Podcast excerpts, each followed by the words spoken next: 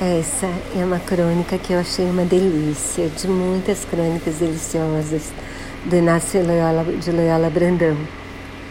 Essas colunas saem no Estadão, que é o jornal que eu assino, e super recomendo se vocês assinarem também. E conta a história, uma história dele no tempo do interior, que ele morava no interior.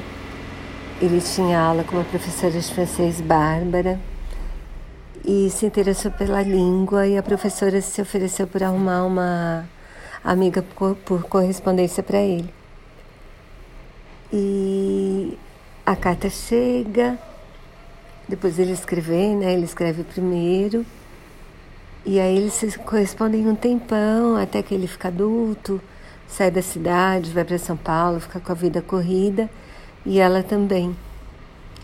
Aí quando ele consegue ir para Paris, ele tenta ir atrás do lugar onde ela estava trabalhando, só que ela não está mais lá.